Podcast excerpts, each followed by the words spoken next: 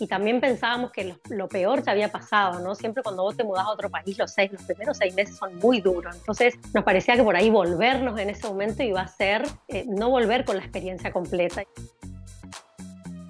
Bueno, bienvenidos, Pathfinders, al segundo episodio del año.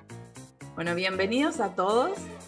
Y hoy tenemos, la verdad, una visita de lujo acá en Pathfinder 50 Plus. Me da un orgullo enorme presentar a una gran amiga, porque es una amiga, nos conocemos hace mucho, desde primer grado. Transitamos toda nuestra educación juntas en distintos colegios, pero aún así seguimos juntas. Y bueno, y luego tomamos caminos diferentes. Le quiero dar la bienvenida a Dolores Tawada. Bienvenida, Dolo, a Pathfinder 50 Plus. Es un placer tenerte acá con nosotros. Muchas gracias, muchas gracias Ale y Ale por la invitación. Eh, como les dije, yo soy una fan de, del podcast de ustedes desde que empezaron y los escucho todas las semanas. Y bueno, la verdad que estoy encantada, encantada de, estar acá con ustedes y, bueno, de, de, tener una charla y compartir un poco mi experiencia y mi, mi viaje. Bueno, Dolores, bienvenida cardióloga especialista en hipertensión pulmonar, que nos va a estar contando un poco más de esto. Vamos a aprender con Dolores acerca de esta especialidad, ¿no? Bueno, bienvenida, Dolo, oficialmente al, a este episodio. La verdad que un gusto tenerte acá. Bueno, contarnos un poquito tu profesión, tu desarrollo, tu historia, desde cuándo estás afuera, bueno, soy correntina, pero vivo en el exterior. Me fui de Argentina en el año 2002. Eh, nada, buscando caminos de, formación profesional y de la especialidad y la formación dentro de la carrera de medicina. Eh, vivo en Cambridge, en el Reino Unido, desde el año 2009 y bueno, me dedico dentro de la cardiología a, la especialidad de hipertensión pulmonar, que es bueno, una, una enfermedad rara que afecta a, las arterias, a los vasos sanguíneos dentro del pulmón, hace que estos vasos sanguíneos eh, se estrechen eh, o se ocluyan. Hay diferentes causas para llegar a esta enfermedad, digamos, y esto resulta en, que la parte derecha de nuestro corazón, que es la que tiene que, bombear sangre al pulmón para que se oxigene, eh, está sobrecargada y bueno, deja de funcionar y lleva a una insuficiencia cardíaca. Yo trabajo acá en, un hospital que se llama Royal Papworth Hospital, es un hospital de alta complejidad que es solo de corazón y pulmón, así que es un centro de referencia no solo nacional sino internacional. Y bueno, estoy, estoy acá en este hospital desde, digamos, desde que llegué a Inglaterra. Soy médico staff del equipo, trabajo con un grupo de, especialistas de pulmón, con enfermeras especialistas, con un grupo multidisciplinar. Y bueno, me encanta lo que hago, la verdad que estoy eh, súper instalada y, y muy motivada en, mi, en mi profesión del día a día, ¿no? Bueno, genial, Dono, me, me encanta, súper interesante y ya en, línea con esto que estás contando, eh, ¿cómo te resultó llegar a incorporarte al equipo? Eh, porque no es fácil irte al exterior y trabajar en lo tuyo, ¿no? No sé, ¿cómo, cómo fue ese camino para llegar a ser, ser parte staff del equipo? Bueno, mi, mi recorrido es un recorrido largo. Yo te diría que tiene tres, eh, este viaje tiene tres etapas. Bueno, obviamente la primera etapa fue en Argentina. Desde Argentina yo me fui a vivir a España inicialmente y en España estuve ese año. Después la última etapa, que es la de Inglaterra, que es la etapa actual. Te lo puedo contar desde muchas perspectivas, desde solamente lo profesional y después también desde lo que fue nuestro, digamos, mi viaje, tanto como personal y como descubrimiento personal y crecimiento y también como familia, digamos. Pero como me preguntaste un poco lo que es, cómo es trabajar en un equipo, eso sí que me parece que es por ahí algo único desde que hice mi formaciones como especialista, eh, que me gusta mucho de trabajar como médica en Reino Unido, primero que es un sistema nacional de salud, o sea, es salud pública, eh, la, población tiene acceso a, a, todo, digamos, independientemente del nivel socioeconómico, eh, es decir, que si vos necesitas un tratamiento para un cáncer o un trasplante o bueno, una cirugía cardíaca, todo el mundo tiene acceso a eso y bueno, lo pagamos todos con nuestros impuestos, ¿no? Entonces, ejercer como médica en eso, en, en, ese sentido, también es la misma. En el caso de España, en Europa, es reconfortante, porque yo como médica tengo un sueldo, pero no me tengo que preocupar de si mis pacientes pueden pagar o no el tratamiento que necesitan y y tengo como la, confianza de que les estoy ofreciendo a todos, digamos, lo mejor que hay disponible en ese momento. Otra cosa interesante de trabajar como médica acá es lo que explicaba del equipo multidisciplinar. Cuando yo estudié medicina, ser médico era lo que te esperaba al final del túnel, era sentarte en tu consultorio y ver pacientes, algo muy solitario por ahí, a lo mejor no tan enriquecedor, es verdad que eso ha cambiado y que la gente que trabaja en medicina hospitalaria sí que trabaja en equipo y con colegas. Bueno, bueno, en particular en el Reino Unido el, el tema del equipo multidisciplinar es muy común, sobre todo en enfermedades complejas o crónicas es enriquecedor, somos, em, en mi equipo somos cinco neumonólogos que son especialistas de pulmón, yo soy la única cardióloga, eh, trabajamos con radiólogos, especialistas, tenemos un farmacéutico también que es el que es experto en todas las drogas que se usan para esta enfermedad, enfermeras especialistas que hacen todo lo que es la educación del paciente y el seguimiento del paciente, tenemos equipo de cuidados paliativos, cuando el paciente, digamos, está llegando al final de, de su vida, digamos, para acompañarlos en ese viaje. Entonces, en ese sentido es una manera muy diferente de trabajar y eh, también como, como especialista, digamos, una vez que vos ves un paciente en un consultorio o que estuviste cuidando a un paciente en la planta, al final de la semana vos tenés que justificar tus decisiones y muchas de estas decisiones de tratamiento y manejo se toman en equipo, ¿no? Entonces yo creo que eso también genera que el paciente esté mejor cuidado a, a largo plazo. Dolores, y esto, esto que comentás de trabajo en equipo, que me resulta muy, muy interesante y quiero profundizar un poco más, que cuentes cómo es cada cuánto se juntan, hablan sobre, sobre los pacientes, contarnos un poquito más la dinámica, pero esto también sucedía en España, decís, eh, en España también era un trabajo muy multidisciplinario. ¿Y, ¿Y cómo es esa ejecución en el día a día o en la semana, hablando de pacientes, ¿no? Que muchas veces, no sé, yo tengo la experiencia personal, tal vez que te ve un especialista de una cosa, un especialista de otra cosa, y no hay, salvo un clínico, pero que tampoco habla con, con todos esos especialistas. Bueno, ¿cómo, cómo esa, ese trabajo enriquece finalmente, la, me imagino, la, la solución o la propuesta de acompañamiento al paciente, ¿no? El ejemplo más, digamos, más cercano y en el que, como yo soy una herramienta fundamental también del equipo que te puedo contar, es en Inglaterra y sobre todo, ya te digo, en este tipo de enfermedades, ¿no? La hipertensión pulmonar, pero sé que también se reproduce en oncología y en, otras, en otras especialidades dentro de la medicina, ¿no? La verdad es que nuestro esquema de trabajo está muy organizado, ¿viste? A los ingleses en ese sentido les encantan los protocolos.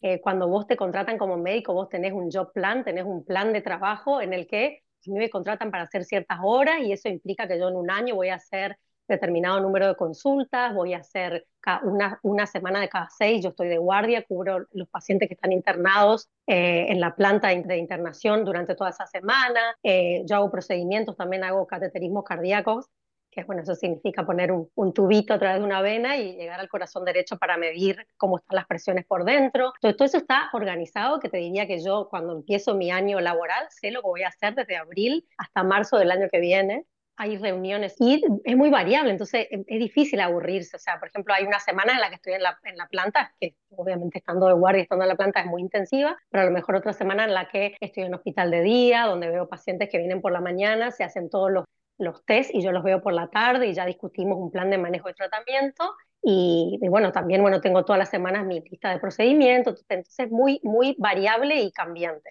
Y en cuanto a los puntos de encuentro del equipo, son varios a lo largo de la semana. Eh, arrancamos el lunes a la mañana, hay una reunión donde lo que se discute más que nada son todos esos pacientes que tienen sospecha de hipertensión pulmonar, el síntoma más común es la falta de aire, o sea, una persona que le falta el aire haciendo ejercicio y que no puedes explicar, o sea, no tiene una, no es asmático o no tiene pues, no es fumador, entonces no podés explicar por qué tiene esa limitación al ejercicio. Entonces, a nosotros, esa gente normalmente la veo un neumonólogo, un, un cardiólogo o el médico cabecera, entonces nos lo mandan con una carta que a todos se escribe. O sea, cuando vos ves un paciente, haces un resumen escrito eh, con un resumen escrito del paciente y las imágenes que se han hecho hasta este momento. Entonces, ese es el primer punto donde el radiólogo analiza las imágenes, se ve un poco eh, qué, nos parece que puede tener el paciente y se decide si lo vamos a ver y qué test le vamos a hacer. O sea, ese es un punto de encuentro donde se toma una decisión común sobre ver o no ver a este paciente, qué tipos de estudios le vamos a hacer y cuál nos parece que es el problema que tiene. Después hay otras dos reuniones eh, multidisciplinares, una es los jueves por la tarde, que es para un grupo muy específico de hipertensión pulmonar, que es causada por aquellos pacientes que tuvieron una embolia de pulmón, que no sé si saben lo que es una embolia de pulmón. es un, o sea, un coágulo que normalmente se forma en la pierna, a veces, bueno, qué sé yo, hay muchas causas, pero y eso viaja a los pulmones y hace que, eh, digamos, los vasos sanguíneos estén tapados en, en, el momento agudo, es bastante, puede ser bastante grave, pero hay pacientes que aunque vos le, los trates, eh, esos trombos o esas, esos coágulos no se disuelven y esos son los que, o, digamos, ocluyen los vasos del pulmón. Entonces, para ese tipo de pacientes hay un tratamiento muy específico que es una cirugía eh, y también, bueno, hay un tratamiento por intervencionismo, entonces se, se discuten en, un, en una reunión aparte donde ya hay cirujanos, por ejemplo. Entonces ahí somos los clínicos, los cirujanos y el radiólogo. Y finalmente, los viernes por la mañana, la reunión multidisciplinar, donde somos las enfermeras y, bueno, todos los médicos de los pacientes que han pasado por la, por, por la planta de internación esa semana y un poco qué se le ha hecho en forma de tratamiento y cuál es el plan de seguimiento. Qué interesante que las enfermeras también participan, ¿no? En esa reunión. La verdad que está genial. Las enfermeras son, son, son vitales, o sea, en ese sentido acá y sobre todo, ya te digo, en, en la educación sobre todo y en el seguimiento, muchas veces hacen tele, consultas televisadas con los pacientes y, y, los pacientes muchas veces le dicen cosas a las enfermeras que no se animan a decirle al médico, ¿no? No, y una, una consulta, y cambiándote de tema, ¿no? Eh, radicalmente, ¿qué te llevó a emigrar? ¿Qué te llevó a, a salir de Argentina y hacer esta búsqueda en el exterior? Bueno, la verdad que como les dije al comenzar un poco, eh, el viaje, el viaje tiene tres etapas, ¿no? O sea, primero eh, estudié medicina en la Universidad del Nordeste de Corrientes, siempre me gustó, la, durante la carrera me di cuenta que me gustaba la clínica médica y tenía pensado en realidad irme a hacer la especialidad a Buenos Aires, o sea, como ya he hecho ya toda mi educación inicial en Corrientes, siempre eh, tenía la idea de irme a Buenos Aires a hacer la especialidad, ese fue mi plan. Eh, pero al, al recibirme yo tuve eh, bueno, la, la, suerte de que tuve el mejor promedio de mi año y la facultad en ese momento estaba dando como una especie de beca para ir a hacer un curso a, a Estados Unidos, ¿no? Entonces me fui a un hospital de Miami a hacer un, un curso de, de, medicina interna y bueno, ahí siempre fue también un poco aventurera y soñadora y me, me picó el bichito. Inicialmente me planteé seriamente irme a Estados Unidos en vez de irme a Buenos Aires. Lo que pasa es que es verdad que eso era por ahí un, un poco más utópico, requería un, yo no tenía los medios económicos para hacerlo, tampoco tenía un, un, plan muy claro, así que bueno, eso enseguida quedó un poco como descartado, la primera, por ahí como las primeras ganas de irme a, al exterior de verdad, y también me recomendaron que era, lo mejor era hacer un, una especialidad en Argentina primero y desde ahí buscar, eh, digamos, seguir la carrera al exterior. Así que me fui a Buenos Aires, ahí tuve el primer choque porque, bueno, siendo a Buenos Aires sos un, un grano de, de, arena en el desierto, una gota de agua en el mar y bueno, tuve, nada, me choqué con el piso, me, no me fue bien en un montón de exámenes.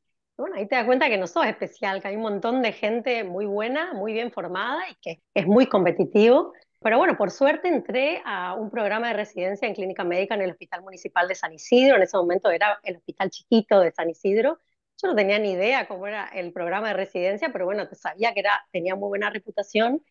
Y la verdad que para mí la formación fue increíble. O sea, lo que yo aprendí en esos tres años de medicina interna en el Hospital de San Isidro me hizo ser la médica clínica que soy hoy. Eh, bueno, los instructores, el grupo de gente, hice amigos para toda la vida y ahí conozco a, a Guille, a Guillermo, que es marido desde hace 21 años. Los dos únicos del interior, yo de Corrientes, el de la Patagonia y todo el resto de nuestros compañeros eran, eran de Buenos Aires. Y en realidad durante esa experiencia de hacer clínica médica había una conexión muy fuerte con Barcelona, porque había una cardióloga argentina que trabajaba en Barcelona y estamos hablando Argentina, época del uno a uno además, eh, y entonces era, lo común era ir a rotar tres meses a Barcelona. Entonces durante mi, la residencia yo roté en cardiología, me voy a rotar a cardiología a Barcelona y ahí me entero y nos enteramos en realidad de la posibilidad de hacer una segunda especialidad, eh, que, que, es lo que España ofrece, que hay un examen de residencia para todo el país. Se pueden presentar todos los médicos y bueno, de, del ranking que tenés en ese examen elegís especialidad y, y, y bueno, ciudad y hospital, digamos. Eh, Guillermo hijo de españoles, así que él tiene pasaporte español. Eh, bueno, ya estábamos juntos en ese momento y empezamos a plantearnos la posibilidad y bueno, fue, así fue que terminamos, tomamos la decisión de emigrar a España al final de la residencia para hacer la especialidad ahí eh, bueno, en el 2002 nos casamos, Ale fue testigo de ese momento, es más, estuvo ahí ayudándonos a elegir la, la lista de música para la fiesta. Y que bueno, fue un poco una celebración una despedida, ¿no? En ese momento no había los medios de comunicación que había ahora, era un email cada tanto con la familia, que lo hacía yéndote a un locutorio, la gente no tenía computadoras en su casa normalmente, así que bueno, fue un poco una despedida de la familia, de los amigos, y nada, nos fuimos a España, también después del corralito además, así que nos mudamos en el 2002 con la idea de que queríamos hacer este examen, pero teníamos que ahorrar dinero, así que nos fuimos a un pueblo del sur de España, de Almería, que donde es la familia de Guillermo.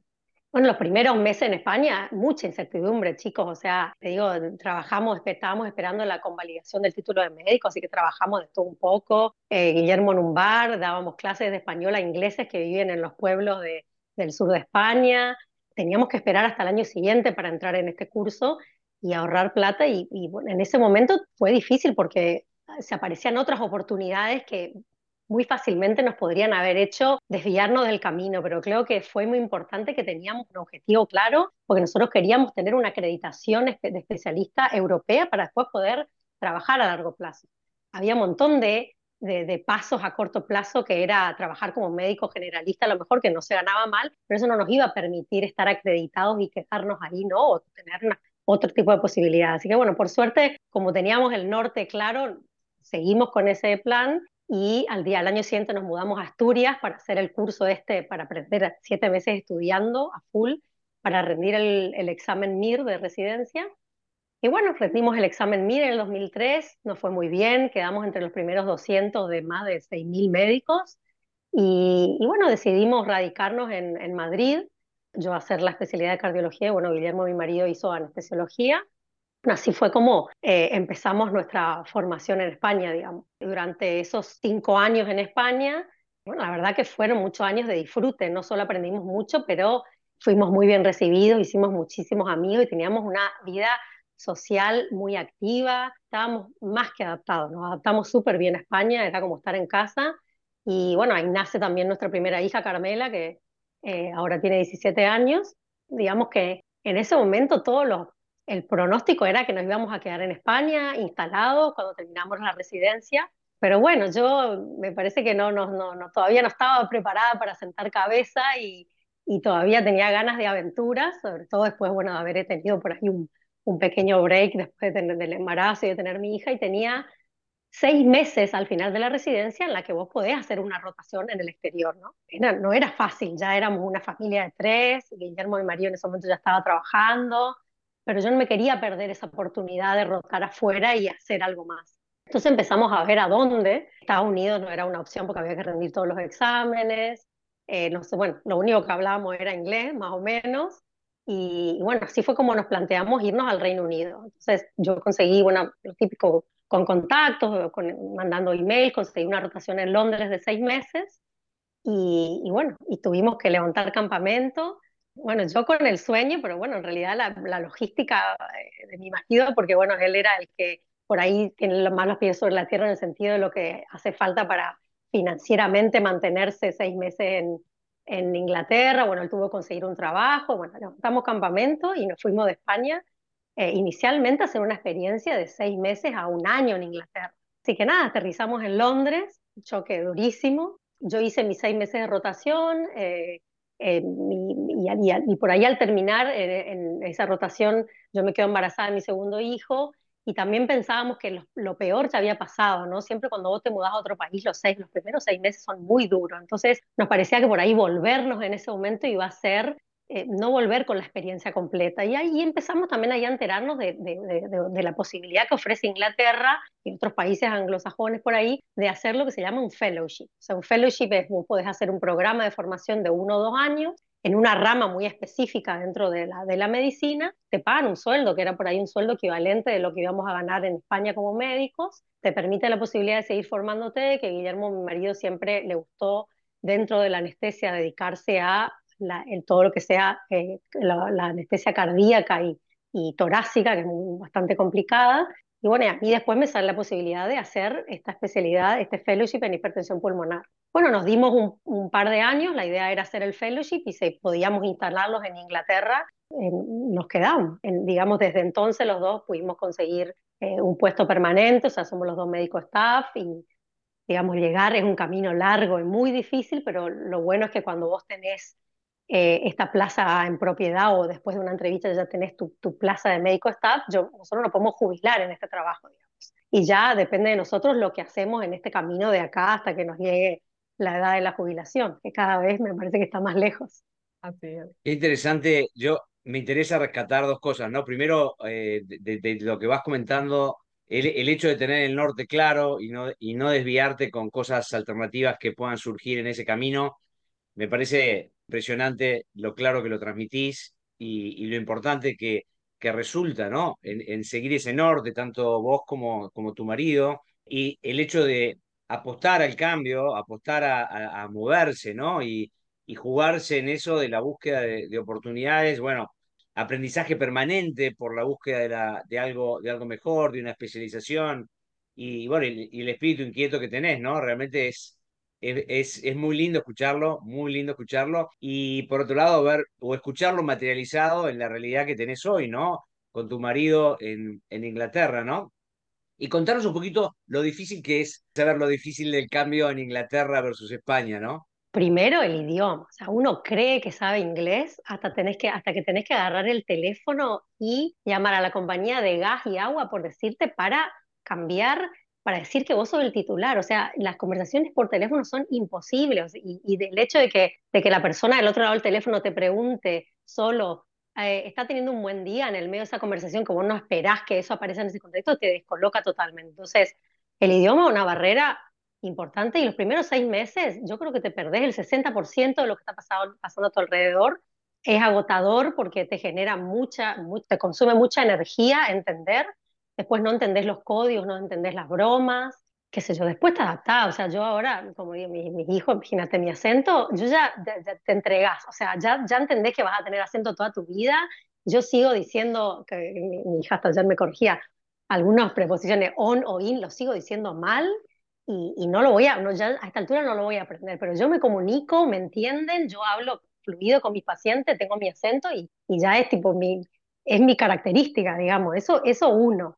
Eh, después, ya en la parte profesional, otra vez, todos los trámites. O sea, nosotros, una cosa que sí hicimos bien fue convalidar el título de médico en España, porque España y Argentina tienen convenio, pero Inglaterra no. Entonces, convalidar el título de médico en Inglaterra es un trámite muy largo. En, España es un trámite, vos presentás, bueno, tarda, tarda un año por decirte, pero no tuvimos que rendir nada más. Entonces, eso sí, al tener el título de médico europeo y después al tener la especialidad europea, eso nos facilitó, pero igual, bueno, hubo que presentar todos los papeles traducidos y qué sé yo, bueno, un poco el papeleo. En ese momento, gracias a Dios, no estaba el Brexit, o sea que como europeos teníamos derecho a vivir y trabajar acá, y tampoco pedían que tengas un examen de inglés, eh, digamos, con, con, que vos pudieras trabajar y hacer una entrevista era suficiente. O sea, ahora los criterios por ahí están un poco más duros. Entonces, esos fueron por ahí los dos eh, desafíos más grandes. Y bueno, otra vez, eh, cambiar de país significa también siempre un retroceso económico. O sea, vos haces ahorro, te asentás en un lugar y después levantás todo, irte, es, es como un poco empezar de nuevo, ¿no? Pero bueno, es, es, aceptar que es un camino largo y mientras tengas un objetivo, va a llegar, es, es así. Qué lindo, Dolo. Y hablando de, de, la cultura británica, ¿qué cosas vos valorás de esa cultura en la que estás viviendo? Sí, bueno, mira, en general hay varias cosas, ¿no? Primero, el, el, el inglés es, es amable, ¿no? Es, generalmente es amable, educado. Yo siempre fui muy acelerada, me, me, tranquilicé un poco con la maternidad, pero bueno, yo creo que acá, con el ritmo de vida inglés, me considero que eso a mí me, me ayudó un poco a, pausar un poco en mi vida diaria, ¿no? Eh, que yo, tienen una, lo típico, ¿no? La gente donde vas se organizan y hacen una cola y esperan la cola, existen los bocinazos, eh, si estás en tráfico, nada, estás en tráfico, pones la radio, esperás, ya llegará el tiempo para mover. Entonces por ahí eso rescato, ¿no? De los ingleses y que tienen un sentido también como muy importante de lo que es justo, ¿no? Entonces lo que tiene que lo que es justo o no, después eh, tienen sus cosas, ¿no? Son, son cerrados y reservados, entonces por ahí es difícil eh, saber lo que está pensando. No todos son iguales, o sea, hay, hay, gente por ahí muy abierta, pero bueno, por ahí es difícil saber lo que están pensando y a lo mejor son torpes emocionalmente, ¿no? Entonces por ahí, nosotros que por ahí somos muy extro, extrovertidos o que emocionalmente tenemos mucha emoción de cariño, eso no les cuesta. Y, y, también las interacciones por ahí, ¿no? O sea, como que la, la, la charla de pasillo siempre es sé, el clima y cosas así, y por ahí llegar a profundizar y otras cosas es un poco más, más complicado, ¿no?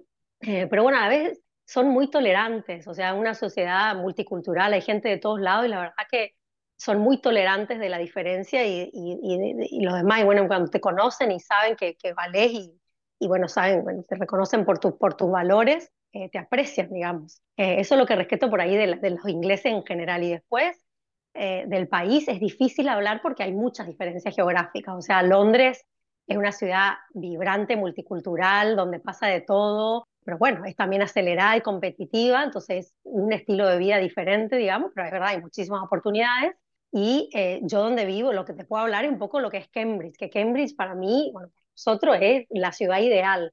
¿Por qué la ciudad ideal? Porque es una ciudad chiquita, tiene solo 150.000 habitantes en la ciudad. Obviamente que hay gente viviendo a los alrededores. Pero a pesar de una ciudad chiquita, es pintoresca. Es, eh, tiene una universidad que tiene mucho prestigio y eso trae gente de todos lados muy buena y hay muy buenas oportunidades para tanto educación como formación. Eh, y tiene dos hospitales muy grandes. Yo por ahí para, para hacer lo que estoy haciendo de, de hipertensión pulmonar en otro país tenía que vivir en Buenos Aires, por decirte, en, en Madrid o en Barcelona. No podría vivir en un lugar como Cambridge que vivo a 10 minutos del hospital en bicicleta, en los colegios los chicos están a 4 minutos, o sea, es muy cómoda para moverse. Entonces a mí en ese sentido, me, digamos, mi, mi calidad de vida o mi vida diaria es, eh, es muy fácil, te diría, ¿no? Y después, eh, socialmente por ahí es, es diferente, ¿no? No, ¿no? no tiene nada que ver con la vida social activa que tenía en, en, España. Es otro ritmo, supongo que el clima te marca un poco cómo vivís. Acá se trabaja de corrido, empezás a las 9 de la mañana y terminás a las 5 o 6 de la tarde. El almuerzo es algo rápido, 10 minutos y se sigue.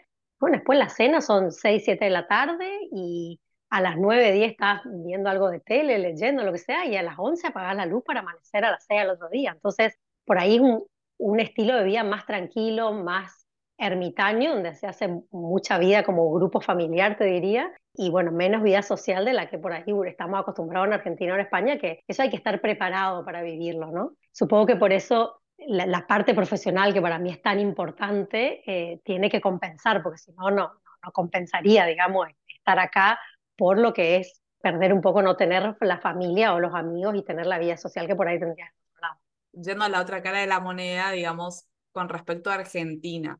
O sea, estás súper adaptada. Además, ¿qué cosas todavía extrañas mucho de, de acá, de Argentina?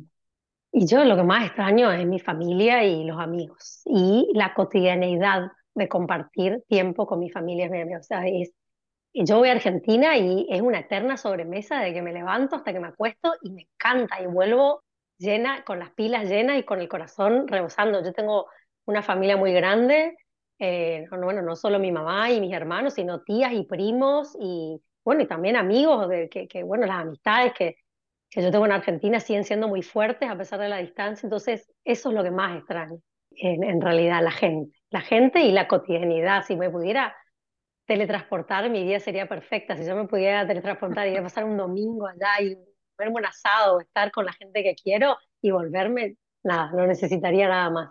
¿Y tus hijos cómo viven? Porque ya son europeos, ¿eh? ambos. ¿Qué impacto tienen de Argentina? ¿Cómo lo ven? Mira, como te digo, bueno, mi, mi hijo, bueno, ya son, eso, la más grande tiene 17 y el más chico 14. A nosotros nos ayudó mucho que al ser los dos argentinos nos comunicamos en español, así que mis hijos son bilingües, hablan español con terminología argentina, conservamos muchos términos españoles porque vivimos en España y tenemos muchos amigos españoles acá, eh, y nada, ellos se sienten argentinos, o sea, te imaginas en el Mundial era una locura esta casa. Eh, y mantenemos, bueno, como costumbres, seguimos tomando mate, hay muchas comidas argentinas, mi hija hace chipá y chocotorta y se lo lleva a, a, sus amigos ingleses, mantienen, a pesar de, de, ser europeos y muy ingleses, creo, en el fondo, en su manera de, de, relacionarse, tienen esa calidez por aquí que tenemos los latinoamericanos los argentinos y se sienten, y se sienten argentinos. No, no, y cuando, vienen, y cuando vienen acá tus hijos que nacieron allá, eh, ¿cómo viven la cultura argentina? ¿Qué, ¿Qué, identifican? Más allá, además de los afectos, ¿no? Me imagino que con la familia deben ser muy fuertes. ¿Cómo llevan adelante eso de los afectos y cómo viven el cambio cultural, ¿no? Entre un país como Inglaterra y Argentina. Y mira, es, es un poco difícil en el sentido de responderte esto porque es verdad que nosotros cuando vamos hacemos vida familiar. O sea, que pasamos del living de mi casa al living de la casa de mi mamá o de la casa de mi suegra, por decir. Entonces, todo gira alrededor de las interacciones familiares. Pero bueno, es verdad que, vos pensás que ellos están acostumbrados que nosotros somos un núcleo familiar de cuatro, o sea, mi marido, yo y los dos, y pasamos mucho tiempo juntos, que eso te une mucho también como familia, ¿no? Y, y, estamos muy presentes en la vida de ellos y pasamos muchos fines de semana en los que somos solo los cuatro y hemos pasado muchísimas navidades en las que somos solo los cuatro. Entonces, bueno, cuando vamos allá y nos juntamos, sobre todo con, con mi familia, que somos un malón, es un shock. Cuando eran más chicos yo creo que les costaba un poco, era la dimensión del ruido y de la, de la cantidad de gente, por momentos yo creo que los, los sobrepasaba, sobre todo cuando eran más chicos, ¿no? Pero, pero les encanta, les encanta estar con sus primos, con, con tíos, eh, pasar tiempo allá y se adaptan enseguida, bueno, están ahí, eh, bueno, les encanta la comida, bueno, no pueden esperar llegar y empezar a comer empanadas y asados. Y, por ejemplo, mi, mi hija el año que viene sí que se va a ir un mes a Argentina, entonces, bueno, ahí te podré responder cómo es su experiencia, que se va a ir sola porque quiere vivir un mes ahí, porque va a tener un año sabático antes de empezar la facultad, en la universidad. Eh, entonces yo creo que ahí, bueno, va a poder por ahí interactuar un poco más con gente de su edad y ir la experiencia desde otro lugar, ¿no? Qué lindo, Dolo. Y sí, acá la va a pasar bomba, eso no cabe duda.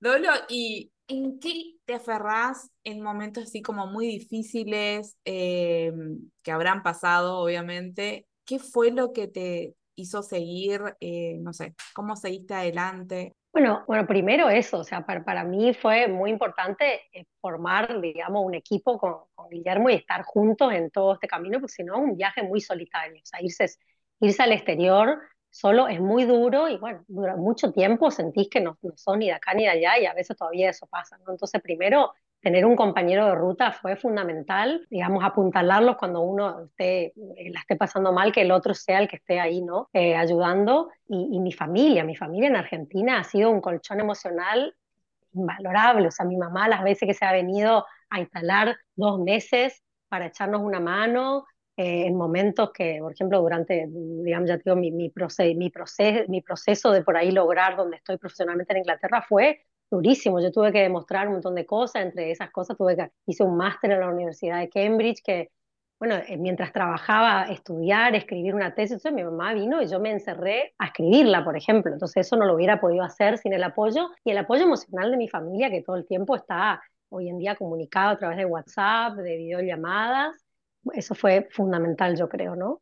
Y bueno, y los amigos, los amigos que uno va dejando a lo largo, que es verdad que por ahí no, no los tengo cotidianamente, pero por ahí agarrar el teléfono y hablar con alguien, por uno de mis amigos, por una de mis amigas por dos o tres horas, eh, bueno, siempre también ayuda porque, digamos, también ser un equipo de dos es intenso porque no puedes la otra persona cubrir todo tu, tu aspecto, ¿no? Y, y, y, en cuanto a aferrarme, sí, hemos pasado momentos duros de pérdidas en la familia, donde, donde todo por ahí eh, deja de tener sentido, ¿no? Pero bueno, esas cosas también en la vida te, te ayudan a, a, a, ver lo que digo yo, la big picture, ¿no? Lo que es el, el, panorama grande y las cosas que realmente son importantes.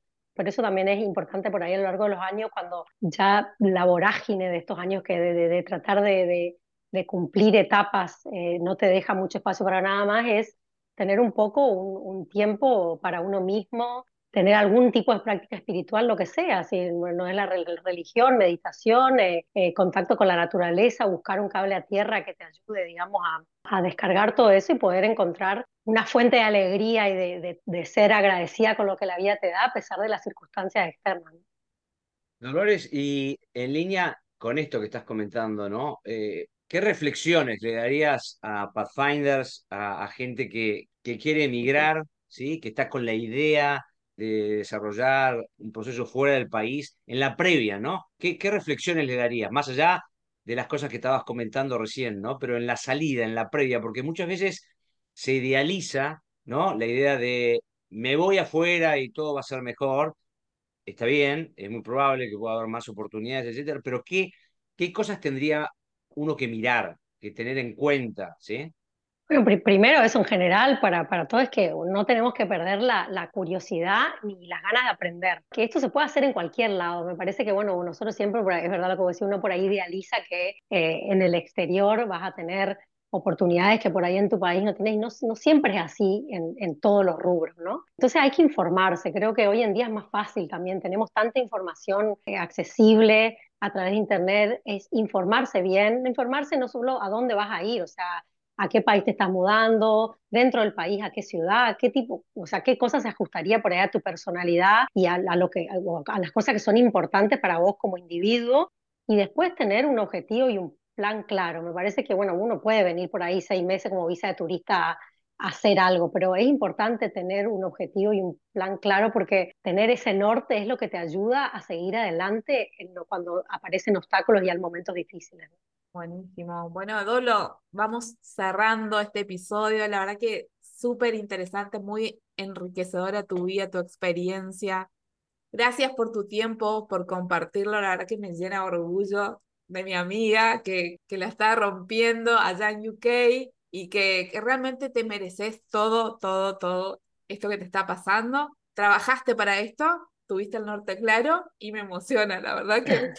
La verdad que sí, escucharte, Dolores, es, es muy lindo, es muy lindo escuchar tu experiencia de vida junto con tu, con tu marido, bueno, tus hijos desarrollados allá. Y bueno, y yo rescato esto, que vos repetiste varias veces, ¿no? Tener el norte, tener eh, esa mirada puesta en un lugar donde uno quiere buscar llegar. Seguramente el camino no siempre es tan lineal, hay que ir dándole vueltas, hay que ir eh, dando a lo mejor, bajando algunos escalones para después volver a subir, ¿sí? Eh, haciendo esfuerzos adicionales, pero, pero seguir teniendo el norte de dónde querés llegar, ¿no? Me parece que yo rescato eso como algo muy, muy fuerte en ustedes, se ve claro, no siempre es tan fácil tenerlo, pero bueno, es, es muy lindo haberlo escuchado en tu historia de vida, ¿no? Hasta, hasta estos primeros, primera etapa de la vida, te queda mucho por recorrer. Decinos cuál es, qué, qué viene, o, cómo, cómo sigue lo de ustedes, cómo o están pensando en algún plan distinto, siguen en, en, Inglaterra. Em, bueno, mira, la verdad es que este, en esta etapa que viene ahora, yo creo que, que, lo que están haciendo ustedes en, en Pathfinder 50 Plus es súper útil. Yo por eso los escucho todas las semanas. Eh, bueno, como, como todos, los, digamos, las personas que llegamos a esta edad, a los 50 años, tenemos no solo los cambios profesionales, sino los cambios de vida, ¿no? Cuando los chicos son chicos, te demandan mucha atención y, y presencia, entonces a lo mejor eh, entre el trabajo y la familia no te queda mucho resto. Pero bueno, yo creo que a, a partir de que ya, bueno, teniendo hijos en la secundaria y pronto ya en la universidad, eso deja un lugar para un crecimiento personal que a lo mejor yo nunca lo había, me lo había planteado, sobre todo medicina, que es una carrera que te exige tanta dedicación y es como que casi que sos monocanal, ¿no? Que lo único que haces en la vida es ser médico y que te va a, morir siendo médico. Y, y a lo mejor en, lo, en los últimos, desde que cumplí 40, te diría hasta ahora, he tenido por ahí un, un, camino más de, de, de, crecimiento personal, de explorar otras cosas, de, de priorizar lo que es el bienestar y el crecimiento personal, el ejercicio. Bueno, con Ale somos fan de Yoga with Adrian, que es una instructora de yoga, o sea que hace nueve años hago yoga diariamente, bueno, de lo que es hacer ejercicio, de, de cuidarse la alimentación y también empezar a ver de buscar otros, otros hobbies y otras cosas que sean totalmente separadas de lo que uno hace profesionalmente. Este yo, yo me, hace dos años hago el pan de mi casa, lo hago yo, yo hago pan de masa madre los fines de semana. Eh, empezamos con Guillermo a estudiar francés porque la verdad es que nos encanta Francia y nos gustaría tener, a lo mejor en algún momento plantearnos hacer una experiencia eh, ahí, aunque más no sea de unos meses o no sé, ir, ir a pasar algún algún tiempo, que eso se verá. Eh, pero bueno, también ahora viendo un poco a partir de los 50, eh, esperando que los chicos dentro de poco se van a ir de casa y que tendremos más tiempo por ahí para, para dedicarnos a, hacer otras cosas, ¿no? Hace, empecé, el año pasado fui a esquiar por primera vez, ahora este año otra vez, y bueno, empezando un poco a eso, a buscar hobbies, otras áreas para explorar, siempre para aprender, y a lo largo de la carrera de ahora, que como digo, no nos vamos a poder jubilar antes de los 70 años, ver o, sea, cómo, cómo te vas reinventando dentro de tu carrera. Yo, por ejemplo, ahora estoy más involucrada en, en enseñar a estudiantes de medicina, eh, y bueno, y ver, ver qué sale dentro de lo que hago día a día, en, digamos, para mantener el interés y, la motivación, ¿no? Me encanta, me encanta, me encanta realmente esto, esto también que estás diciendo, que va en línea con mucho de lo que escuchamos en varios episodios, ¿no? Esto de encontrar el, un momento a partir de los 50, tal vez, más menos años, en donde, bueno, se desacelera el ritmo que uno tiene y tiene más espacio para uno, para ir encontrando nuevas cosas como para hacer, aprovechando la experiencia que tiene, ¿no? Así que me encanta escucharlo de vos también, Dolores, realmente. Y hace poco, le, ahora leí hace poco un libro, parece que, de, justo hablaba, bueno, una historia y hablaba de un concepto que me encantó, que nunca lo había pensado, de la posibilidad de que uno puede tener carreras paralelas, ¿no? Que bueno, usted obviamente que que para usted es común, pero por ahí como para un médico no tanto, ¿no? Todavía no encontré algo, pero no lo descarto y, como que por ahí me planteo de acá a los 70 años, eh, seguramente seguiré trabajando como médico, pero me encantaría que a lo mejor a lo largo de estos 20 años que me quedan poder disminuir mi carga horaria, a lo mejor hacer menos actividad asistencial y que algún otro aspecto de, de, digamos, de mi vida o encontrar algo que me guste pueda crecer, ¿no? Genial, Dolo. Que sigas manteniendo ese espíritu vibrante, esa curiosidad, realmente que está innata desde que te conocí, desde los seis años. Así que bueno, un, placer, Dolo, escucharte. Realmente transmitís tanta energía, tanta pasión por lo que haces. Y bueno, te deseo todo lo mejor en esta segunda etapa de tu vida. Vamos por los segundos 50 y te espero acá en Argentina. Sí, obvio, voy a ir de visita este año. Y nada, les, les quiero agradecer de verdad, les, les agradezco de corazón por este espacio, eh, lo que aprendo eh, y lo, lo, inspirador de las historias. Así que nada, yo, nada, fan número uno y espero seguir escuchándolos toda la semana. gracias. gracias. Bueno, vamos a despedirnos y nos quedamos con la palabra vitalidad. Yo creo que es la vitalidad de Dolores que transmite es eh, impresionante y es seguramente la causa de, todo el desarrollo que han hecho junto con su marido. Agradecidísimos, Dolores, de que hayas estado acá y nos vemos, Pathfinders, la próxima semana. De esta manera nos vamos despidiendo. Muchas gracias por escucharnos.